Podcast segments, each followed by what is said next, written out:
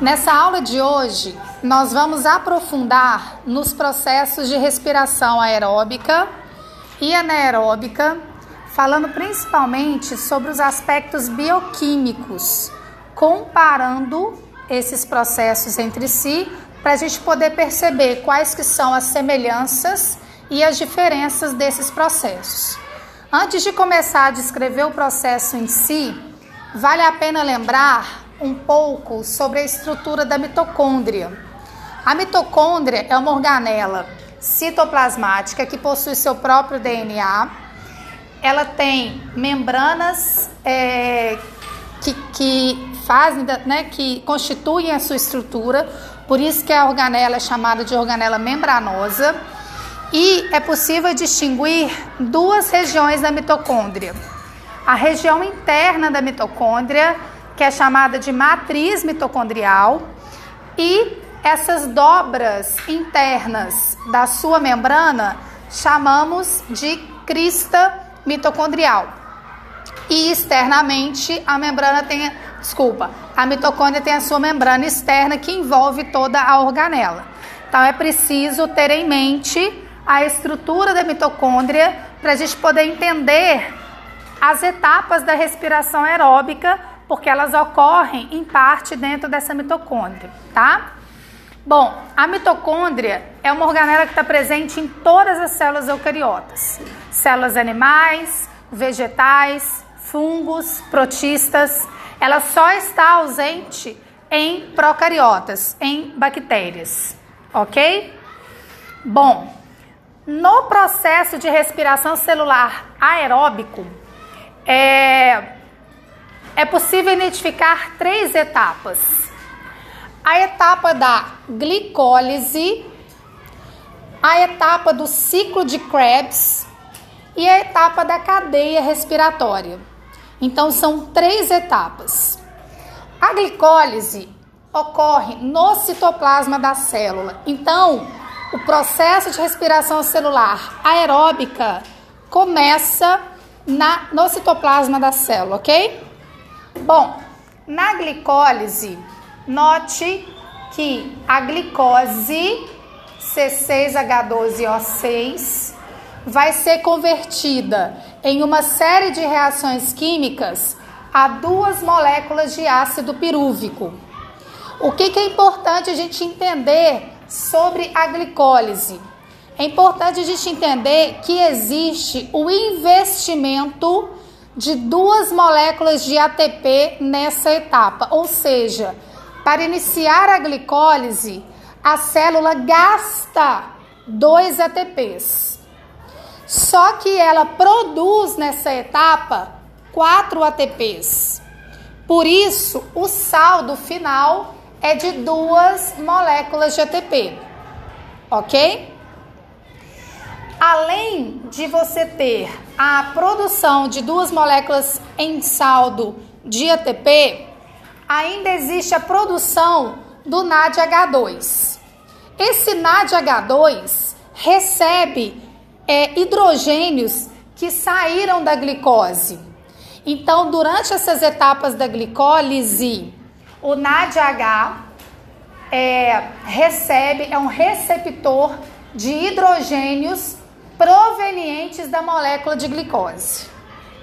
E nós vamos entender a função desse NADH2 daqui a pouco lá na cadeia respiratória, ok? Bom, o resultado da glicólise, portanto, é a produção de duas, duas moléculas de uma substância chamada ácido pirúvico. O ácido pirúvico tem três carbonos na sua composição. Então, note que uma molécula de seis carbonos, que é a glicose, nessa primeira etapa é quebrada em duas moléculas de três carbonos cada uma. E aí o processo continua. O ácido pirúvico precisa entrar para dentro da matriz mitocondrial. E quando ele entra para a matriz mitocondrial, ele é convertido em uma molécula de dois carbonos. E aonde que vai parar esse terceiro carbono que o ácido pirúvico tinha? Vai parar na produção do CO2. Ok? Então, o ácido pirúvico é convertido num composto de dois carbonos, resultando na produção de CO2, e isso ocorre para que esse ácido pirúvico adentre a matriz mitocondrial, saia do citoplasma e vá para a matriz mitocondrial. E aí inicia o que a gente chama de ciclo de Krebs. Essa segunda etapa do processo de respiração celular aeróbico. Bem, no ciclo de Krebs, esse composto de dois carbonos formado a partir do ácido pirúvico é convertido numa molécula que é chamada de acetil coenzima A. E aí, gente, existe uma série de reações químicas que acontecem e que simplificadamente podemos dizer o seguinte, que a acetilcoenzima A é convertida em citrato. Essa série de reações químicas acontecem em seguida, resultando na produção de 3 NADH2, 1 FADH2 e um ATP. Note que é uma série de reações químicas, não é em uma reação química única. Só que eu estou descrevendo para você de uma forma mais simplificada o que, que acontece nesse ciclo de Krebs. Beleza? Bom, e aí, gente, inicia a etapa da cadeia respiratória. Lembra que eu falei para vocês que a gente entender a função desse tal de NADH2 lá na cadeia respiratória? O que, que acontece nesse caso? Todos os NADs e todos os FADs vão ser direcionados para a crista mitocondrial. E vai acontecer esse processo de cadeia respiratória e cada NAD e cada FAD é capaz de gerar uma determinada quantidade de ATPs. Cada NAD é capaz de gerar 3 ATPs. E cada FAD é capaz de gerar 2 ATPs. No fim das contas, nós vamos ter a produção de 32 ATPs lá na cadeia respiratória que ocorre na crista mitocondrial. Além disso, essa é uma questão muito importante, gente. Nós sempre dizemos que durante a respiração celular aeróbica ocorre consumo de gás oxigênio, certo? E onde o gás oxigênio é consumido? O gás oxigênio é consumido exatamente nessa terceira etapa, que é a cadeia respiratória. Na cadeia respiratória são gerados elétrons livres e prótons H+. E esses elétrons livres e os prótons de H+, precisam ser recepcionados por alguém. E esse alguém é exatamente o gás oxigênio. O gás oxigênio, portanto, funciona como um aceptor final de elétrons e culmina na geração de água. Então, é nessa etapa da cadeia respiratória que o gás oxigênio é consumido, ok? Finalizando, fechando, a respiração celular aeróbica ocorre em três etapas. A primeira etapa é citoplasmática, ocorre é, a glicólise. A segunda etapa ocorre na matriz mitocondrial, é denominada ciclo de Krebs. Detalhe: são dois ciclos de Krebs que ocorrem, porque são gerados dois ácidos pirúvicos na etapa da glicólise. Então, tudo que eu falei que é produzido no ciclo de Krebs tem que ser multiplicado por quanto? Por 2.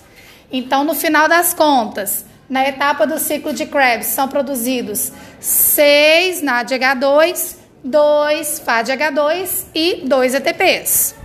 Bom, e para finalizar, existe a cadeia ocorre, né, a cadeia respiratória na crista mitocondrial e é essa etapa a responsável pela produção da maior parte de ATP e pelo gasto, pelo consumo de gás oxigênio. OK? Pausa para respirar, porque agora a gente vai falar dos processos de fermentação. Vocês observarão que são processos bem mais simples e que possuem similaridades em relação à respiração celular aeróbica. E é nessas similaridades que nós precisamos prestar atenção. Não só nas similaridades, nas diferenças também. Mas vamos começar pelas similaridades. Bom, vamos descrever o processo de fermentação alcoólica e o processo de fermentação lática, que tem a diferença básica de produzir álcool e ácido lático, respectivamente. Ambos os processos iniciam quando a glicose entra para o citoplasma da célula e passa pelo processo de glicólise, idêntico ao que acontece na respiração celular aeróbica. Note que a glicose no processo fermentativo também é convertida a dois ácidos pirúvicos com produção de dois ATPs de saldo e NADH2. A mesma coisa acontece na fermentação lática. Então, fermentação alcoólica, fermentação lática e glicólise da respiração celular aeróbica são processos similares. Ok? Bom, na fermentação alcoólica, o que acontece depois com o ácido pirúvico é que ele é convertido em etanol. Só que o etanol é uma molécula de dois carbonos. Se o ácido pirúvico tinha três e o etanol tem dois, tem que ser produzido um gás carbônico aqui no meio desse caminho. Então, os dois produtos da fermentação alcoólica são o etanol de fórmula molecular C2H5OH e o CO2, que é o gás carbônico. E esse NADH que foi consumido lá na etapa da glicólise é regenerado nessa última etapa do processo de fermentação alcoólica. Quem faz a fermentação alcoólica? É o fungo de nome específico Saccharomyces cerevisiae, que é um tipo de levedura, é um fungo unicelular e é muito útil, esse processo é muito útil na, na panificação e na produção de bebidas alcoólicas, como eu já havia falado em aulas anteriores. Ok? Só para finalizar, lá no processo de fermentação lática, temos a produção do ácido pirúvico por meio da reação de glicólise, igualzinho acontece na fermentação alcoólica e no processo aeróbico de produção de energia. Só que nesse caso, o ácido pirúvico vai ser convertido em ácido lático, que também é uma molécula de três, de três carbonos. Portanto, nesse caso, não há, não há produção de CO2 porque não reduz a quantidade de carbonos quando a gente compara o ácido pirúvico e o ácido lático. Esse processo de fermentação lática ocorre dentro das nossas células quando a gente realiza exercícios anaeróbicos. E o acúmulo do ácido lático, como já dito em aulas anteriores, é responsável pela fadiga muscular. E é possível citar também o tal do leite fermentado com propaganda e tudo mais, e a cult, né? Dentro do leite fermentado e a cult, eu acho que eu vou pedir merchan pro, né, ganhar dinheiro com essa propaganda aqui no podcast. É, o que, que tem lá dentro? Existem bactérias, tá? Capazes de fermentar o açúcar do leite, produzindo ácido lático tá? Então é um processo semelhante àquele que ocorre nas nossas células, que é a fermentação lática. Então, só para finalizar, o que, é importante a gente saber sobre esses processos? Precisamos saber comparar a diferença, as diferenças entre eles e as similaridades. E saber que, em termos de rendimento de ATP, o processo de respiração aeróbico é muito melhor, muito mais rentável para a célula do que os processos fermentativos. E que na fermenta, desculpa, na respiração celular aeróbica, De uma forma geral, a molécula de glicose C6H12O6 reage com gás oxigênio, produzindo CO2, água e 36 ATPs. Enquanto que na fermentação alcoólica, a glicose é convertida em etanol e CO2, além de duas moléculas de ATP. E na fermentação lática, a glicose é convertida a ácido lático e ATP, ok? Bons estudos!